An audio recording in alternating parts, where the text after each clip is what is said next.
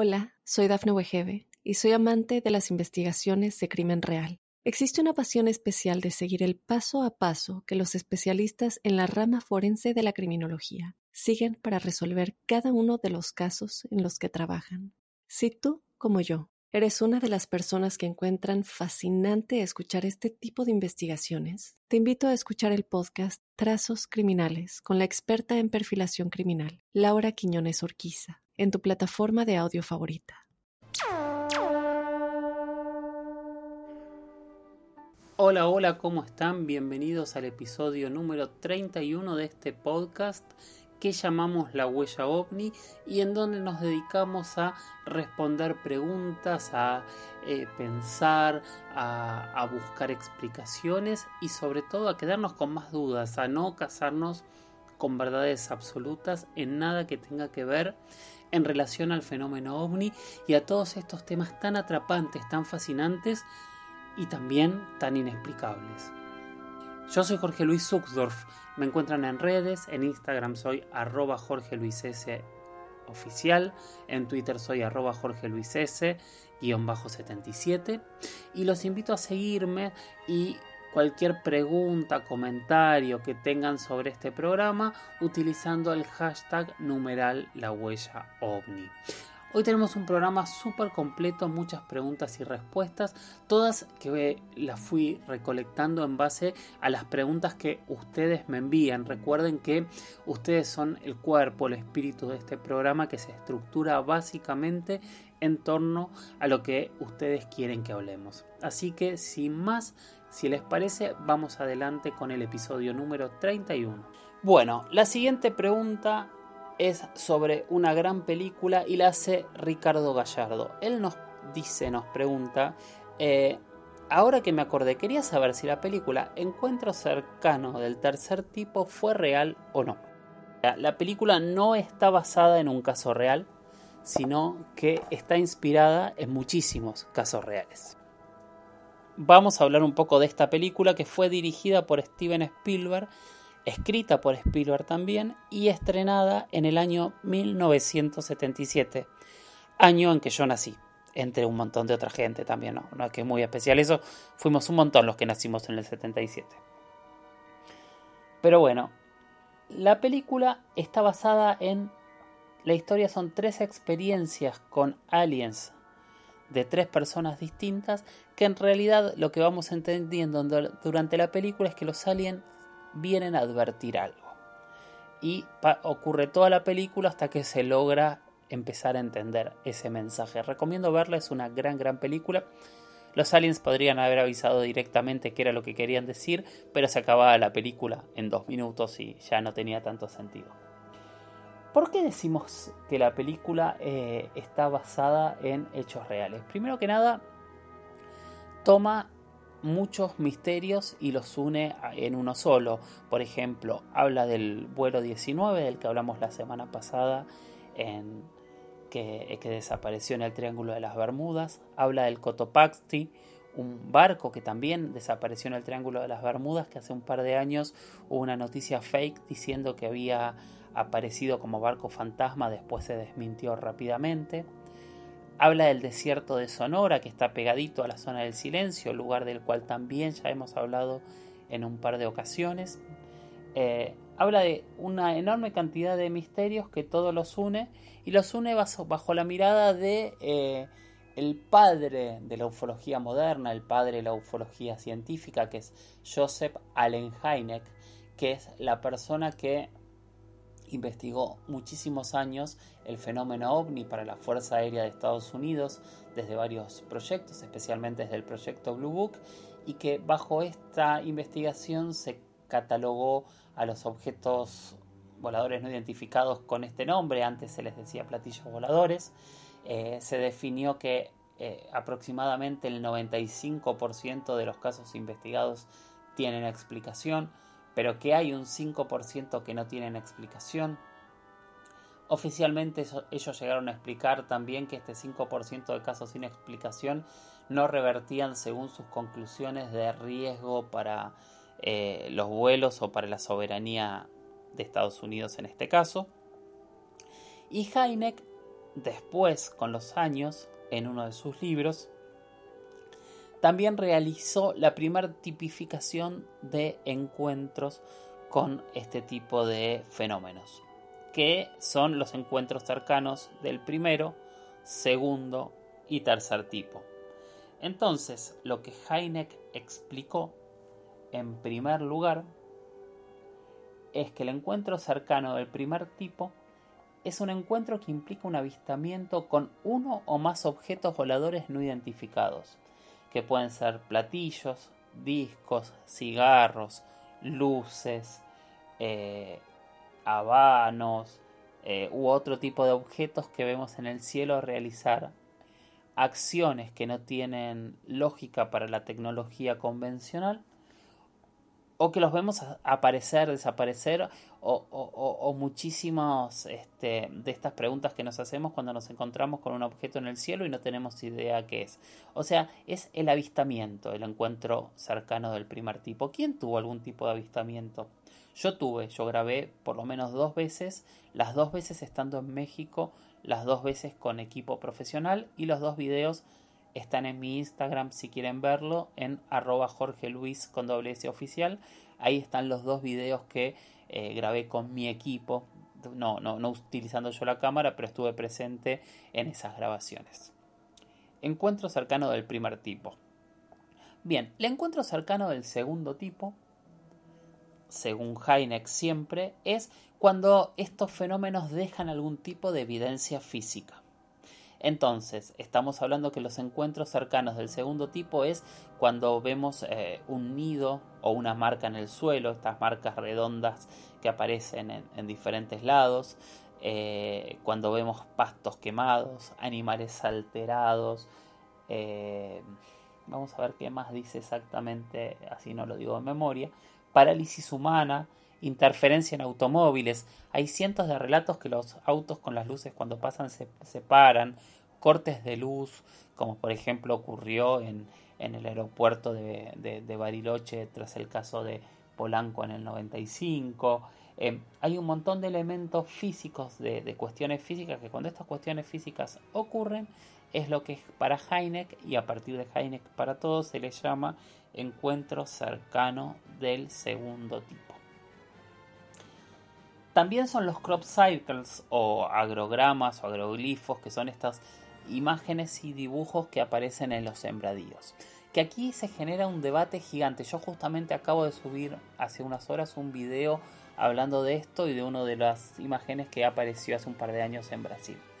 Hay muchísima gente que asegura hacerlos ellos, hay muchísima gente que cree que son hechos por personas, pero después hay muchísima gente que dice que hay algunos que son hechos por personas, pero que hay otra enorme cantidad de marcas y dibujos en los campos que no fueron hechos por personas porque el pasto o los cultivos están como entretejidos, no se quiebran, están como deshidratados, o sea, no quemados, eh, no hay marcas de personas entrando, saliendo, eh, hay muchos elementos que para muchos investigadores hay algunos que son reales y otros que realmente sí son una especie de engaño o expresión artística según quien lo diga.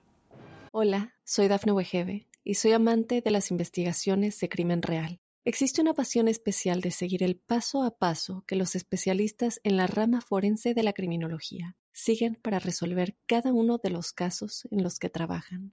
Si tú, como yo, eres una de las personas que encuentran fascinante escuchar este tipo de investigaciones, te invito a escuchar el podcast Trazos Criminales con la experta en perfilación criminal, Laura Quiñones Orquiza, en tu plataforma de audio favorita.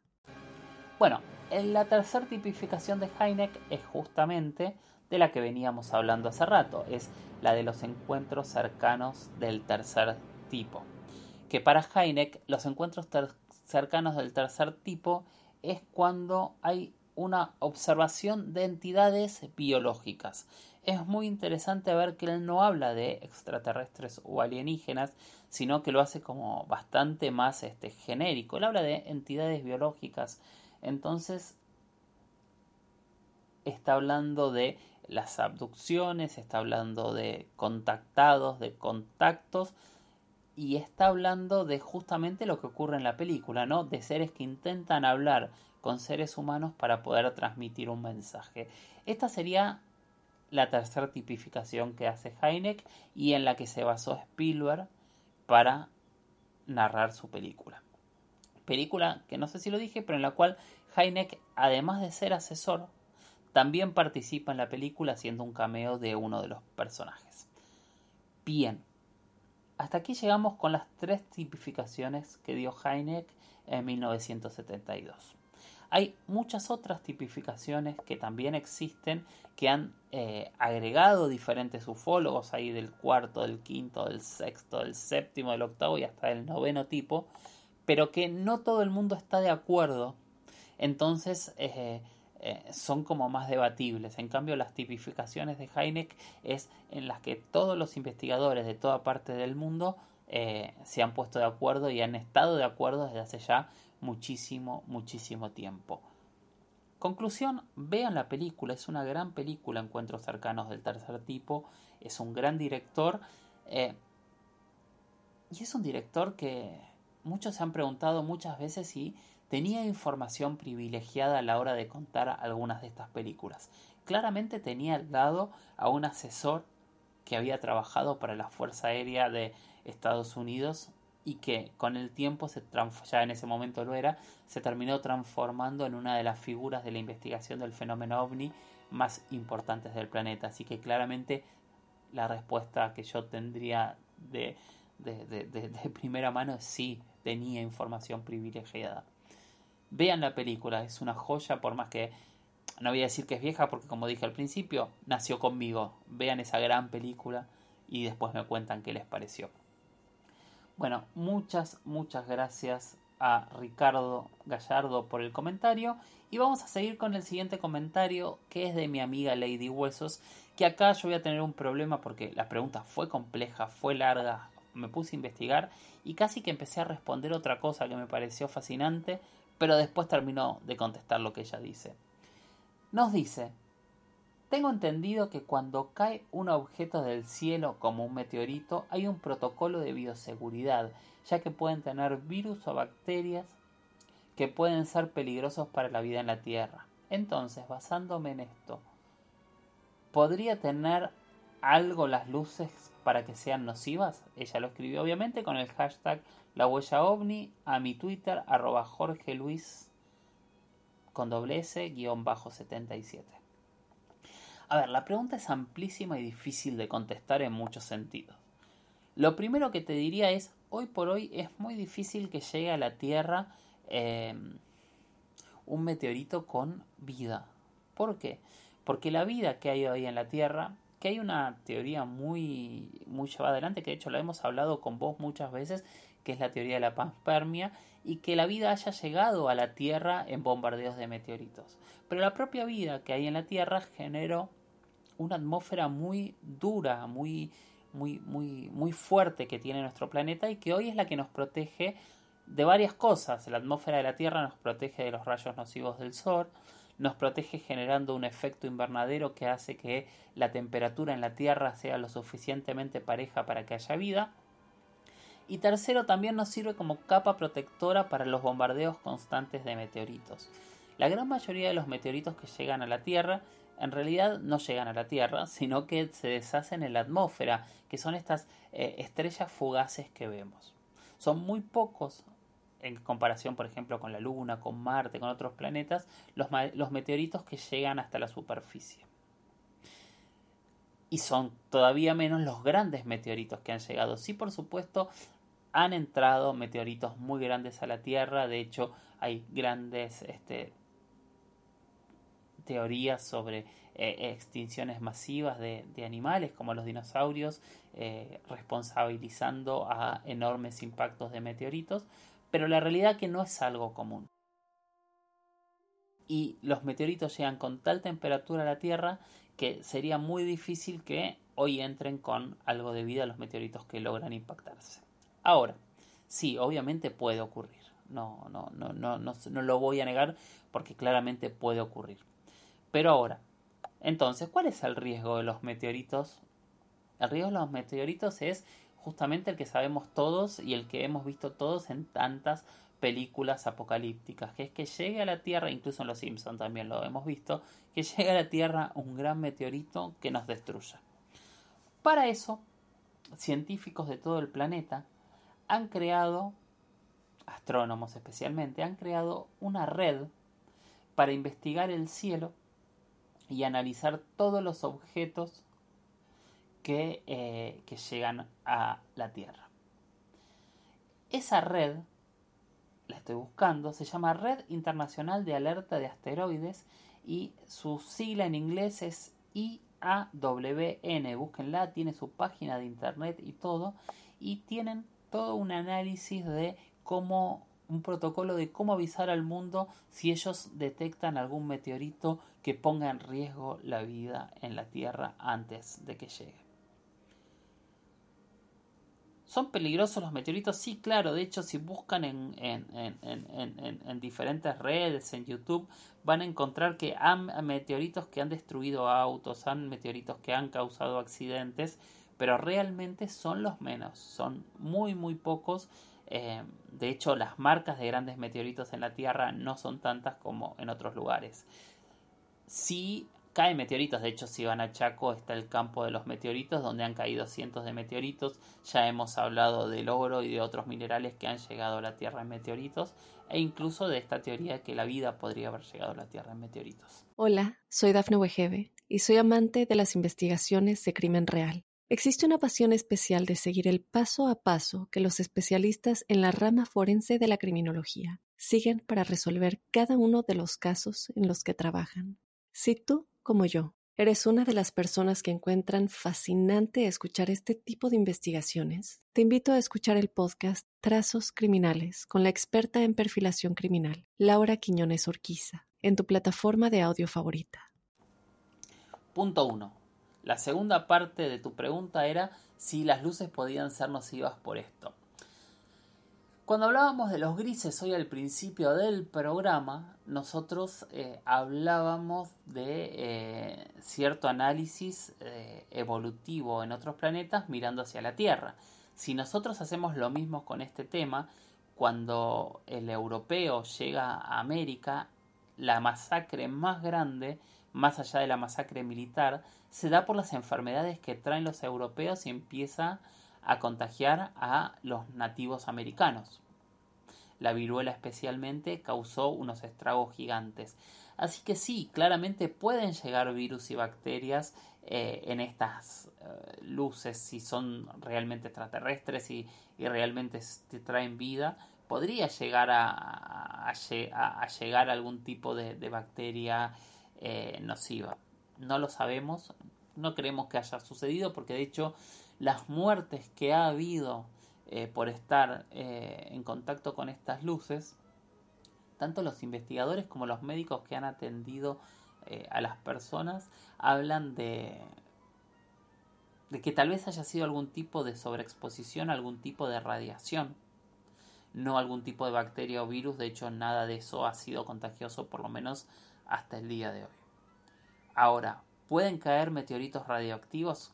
Sí, podrían caer meteoritos radioactivos, pero la radiación siempre funciona dentro de eh, un radio o un diámetro donde eh, el bombardeo radioactivo sea, sea efectivo. O sea, no, no podríamos estar hablando que debería ser gigante un, y nos destruiría por otra cosa que un meteorito con, cierto tipo de radiación nociva para el ser humano eh, pudiese destruir la vida en la Tierra. En cuanto a las bacterias y virus, es un, por supuesto es una hipótesis, pero sería difícil que lleguen de manera no intencional y que puedan superar este, nuestra atmósfera. Eso creo que, es así. Esperemos que sea de, esta manera, aunque no tenemos este, ningún tipo de comprobación.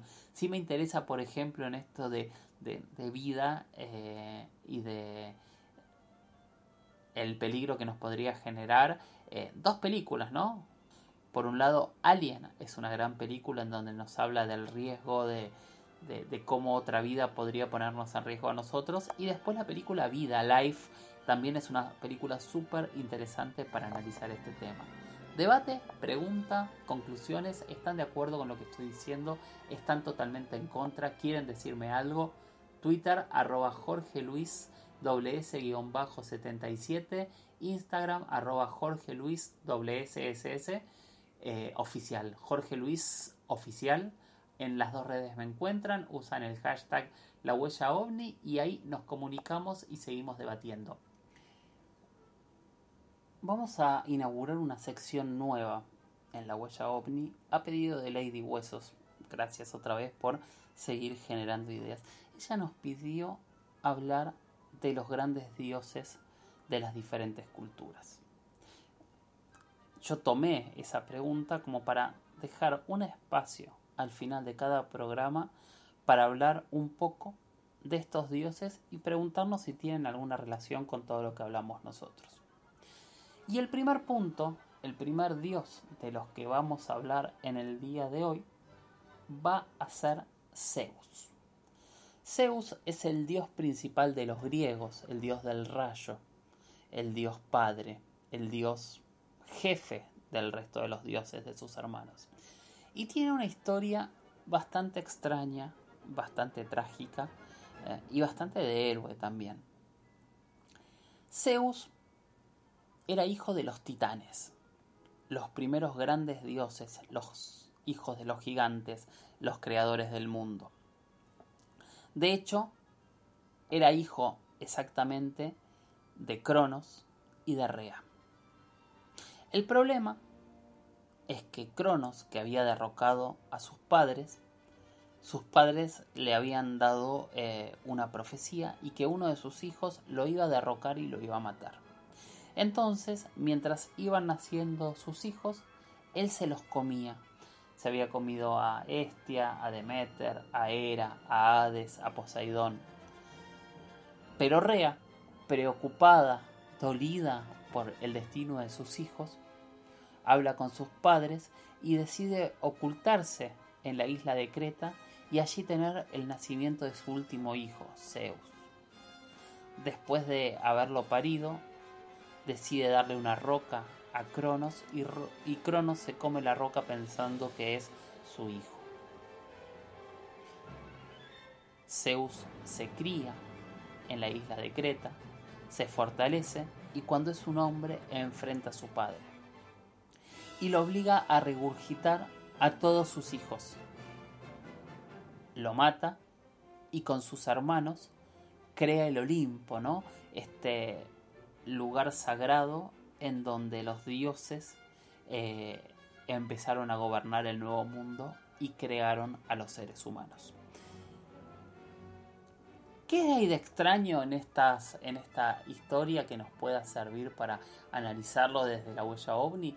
Por supuesto que estamos hablando de seres gigantes, estamos hablando de los creadores del mundo y del ser humano, y estamos hablando en el caso de Zeus de un dios volador, que maneja el rayo y la energía, o sea, de alguna manera podemos decir que Zeus tenía un arma que disparaba.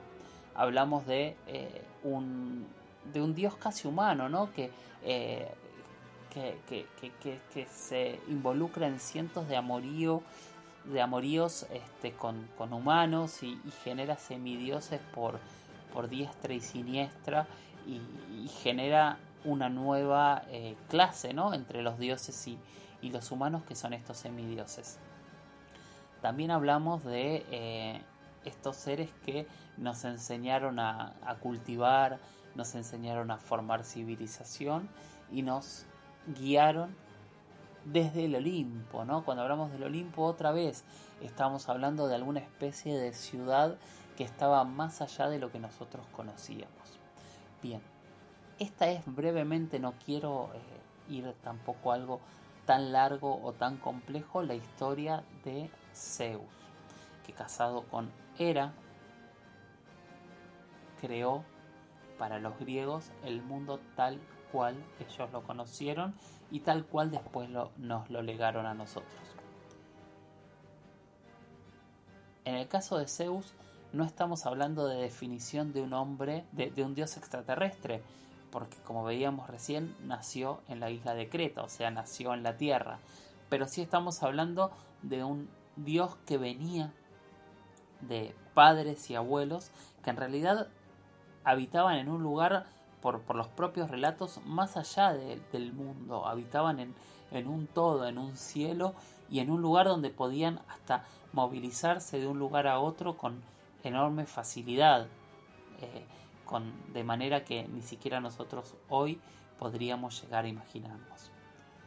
Eh, este es el primer dios. Vamos a seguir hablando de los dioses egipcios, de los dioses nórdicos, de los dioses americanos, de los dioses hindúes. Así brevemente vamos a contar alguna cosa, programa a programa, de aquí en más, de las grandes mitologías de los dioses. Muchísimas gracias por haber llegado hasta aquí. Como siempre, recomiendo, no nos casemos con las verdades absolutas, abramos la mente, miremos al cielo, dejemos ese espacio libre y listo para poder pensar, para poder hacerse esas preguntas incómodas, las preguntas que muchas veces no tienen respuesta. Y busquemos datos para poder darle explicación a todo lo que realmente lo tiene. Gracias por estar ahí, gracias por acompañarme y nos vemos en la próxima. Chau chau.